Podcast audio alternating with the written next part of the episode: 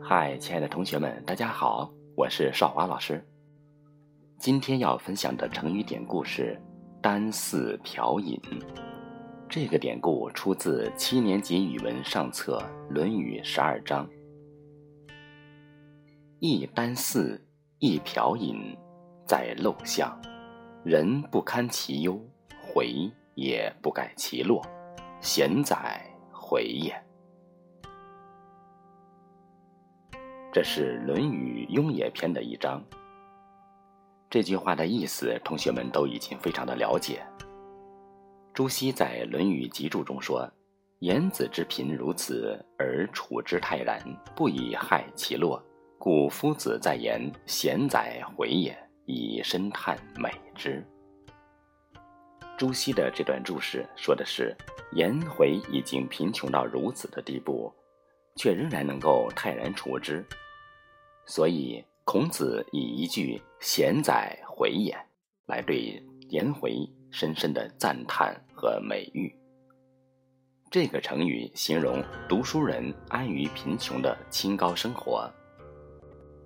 唐代大文学家韩愈在给他的得意弟子李敖的一封信《于李敖书》中有一句：“有单四瓢饮，足以不死，其不忧而乐也，岂不义哉？”同学们，在这里我们要注意两个字的读音。一个是四，单四瓢饮。教材里面以及我们上课的时候呢，是把它读成了十，其实是不对的。根据对古代运输以及康熙字典的音译考证，在古汉语中，当它的意思是粮或者饭薯的时候，读音为四；以食与人的时候，也就是说。给别人食物，请别人吃饭的时候，也是读四。例如《论语为政篇》里面有一句“有酒肆，先生传”。《礼记曲礼》有一句“四居人之左”。《诗经小雅》里有一句“饮之四之”。这三个地方都是读四，同学们一定要注意。第二个字是。乐快乐的乐，在本句里面应该读为乐，回也不改其乐。在古汉语中表达快乐的意思的时候，读音为乐，而不是乐。同学们要注意，很多字的读音在古汉语中和现代音是不一样的。我们在读古诗文的时候，要养成一个去了解古音的习惯。这是一个日积月累的过程。我们今天借助这个典故来向大家介绍一下本典的主人公颜回。颜回，曹姓，颜氏，名回，字子渊，被后人尊称为颜子。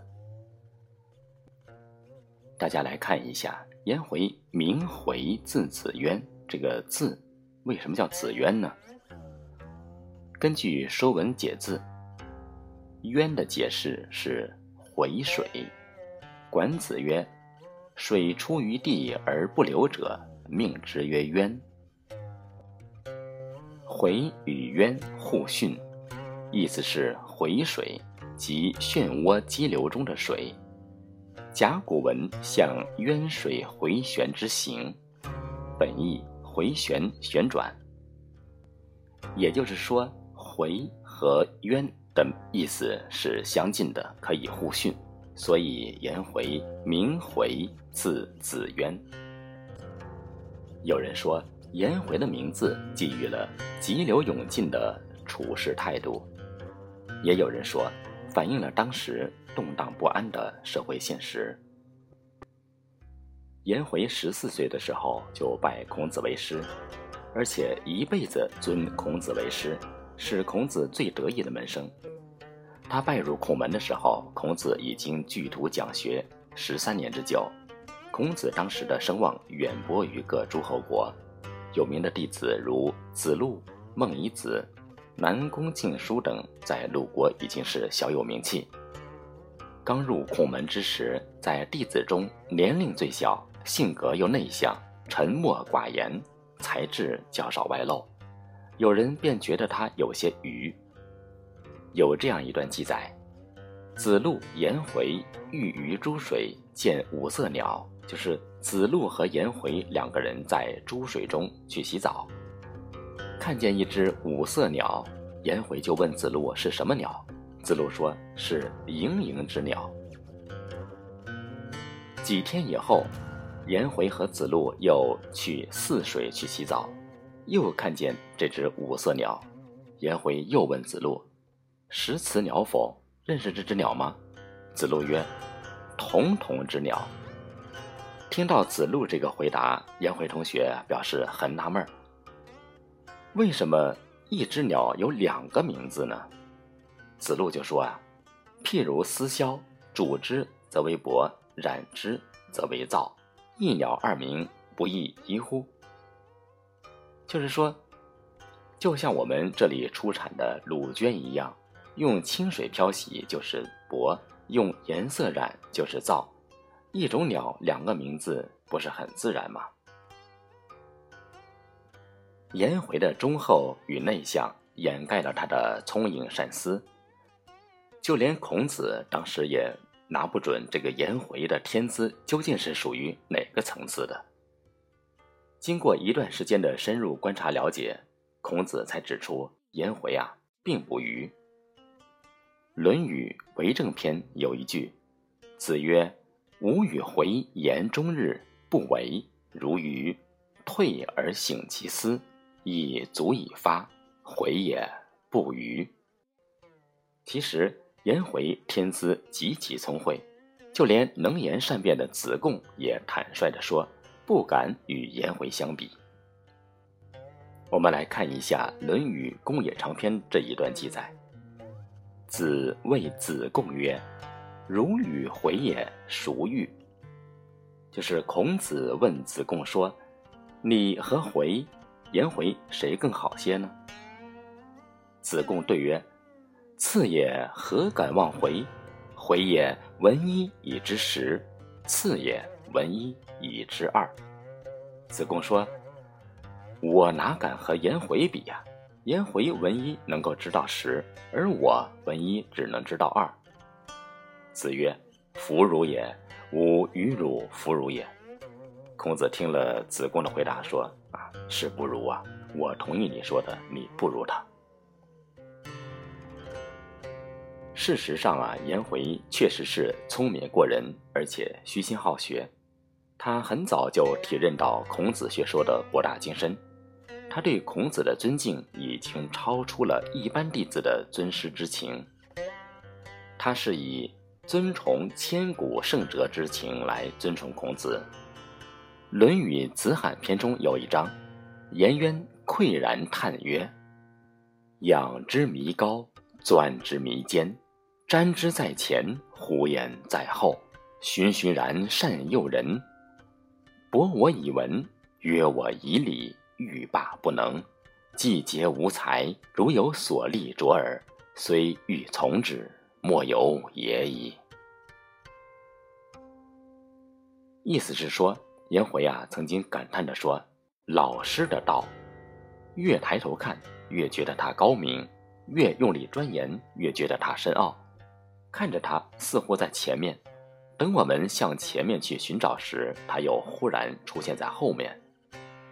老师的道虽然这样高深和不易琢磨，可是老师善于有步骤的来去诱导我们，用各种文献知识来丰富我们、提高我们，又用一定的礼来约束我们，使我们想停止学习都不可能。我已经竭尽了我的财力。似乎已经能够独立工作，想要再向前迈一步，又不知怎样来着手了。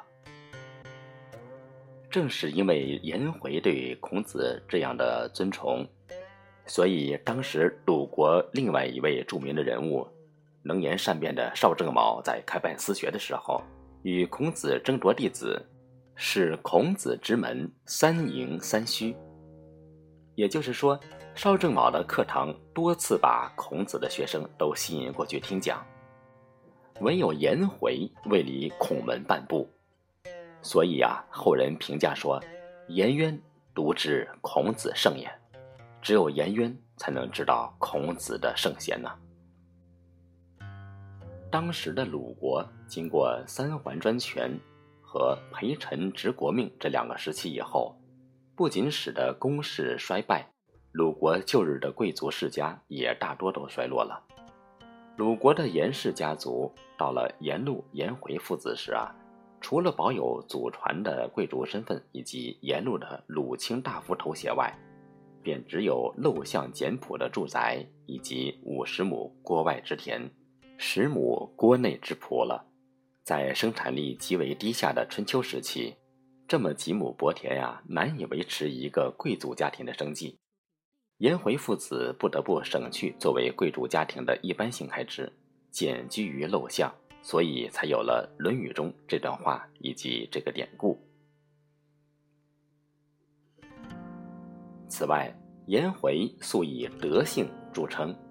严格的按照孔子关于仁礼的要求，敏于事而慎于言，所以孔子常称颜回是具有君子四德，即强于行义，弱于受见，处于待禄，慎于治身。他终身所向往的就是出现一个君臣一心、上下和睦、丰衣足食、老少康健。四方咸福，天下安宁的无战争、无饥饿的理想社会。颜回言行一致，孔子称赞他的仁德，说他不迁怒，不贰过，其心三月不为人，善哉回也。在孔门所有弟子中，孔子对颜回的称赞是最多，赞其好学仁人。据传说，当时有的同窗认为孔子对颜回的评价过高，心里很不服气。有一天，他们出了一个点子，想要考验颜回一下。看见颜回走过来呢，就先派人绕道在前面，在路上偷偷放了一锭金子，然后躲在一边，远远的来看他如何处置。颜回突然发现了路上闪闪发光的金子，拾起来一看，不禁一愣。上面清清楚楚的写了一行小字：“天赐颜回一锭金。”他摇了摇头，把金子翻过来，在另外一面也写了一行字：“外财不发命穷人。”写完以后，把金子放到原处，拂袖而去。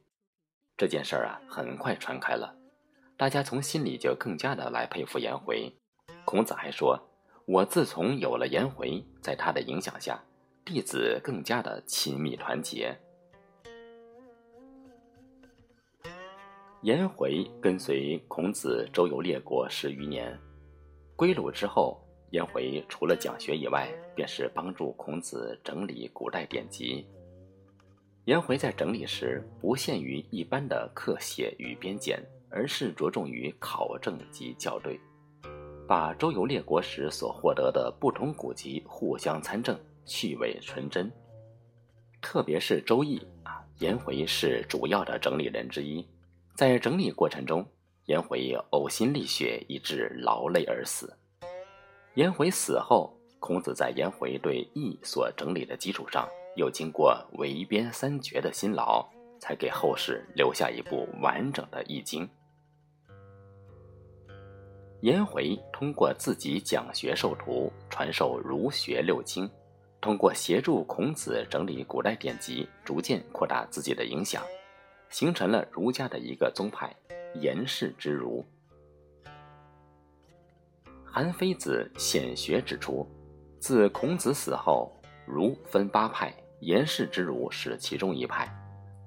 后世的儒学专家大多认为，韩非子所说的颜氏之儒，是指颜回弟子在继承颜子思想的基础上发展起来的儒学支派，重于立德。曾子就是出于颜氏之儒。由于颜回用脑过度，二十九岁的时候头发就全白了。公元前四百八十一年，颜回先于孔子而去世。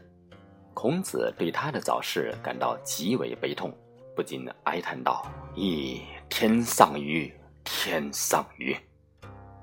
颜回死后，历代统治者都对他封官进爵。唐朝赠封他为衍公，宋朝封为衍国公，元朝封为衍国复圣公。明朝嘉靖九年，又尊为复圣延子。自汉代起，颜渊就被列为十哲之首、七十二贤之首。有时祭孔时，独以颜渊来配享。明嘉靖九年，改称富圣。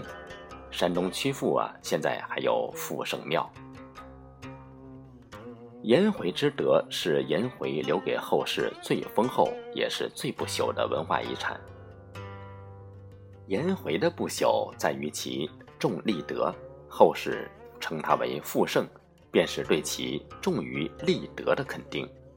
颜回之德的核心是仁，他把孔子的仁落实于个人的行动中，而不是停留在口头上。颜回以其高尚的道德人格影响社会，启迪后世。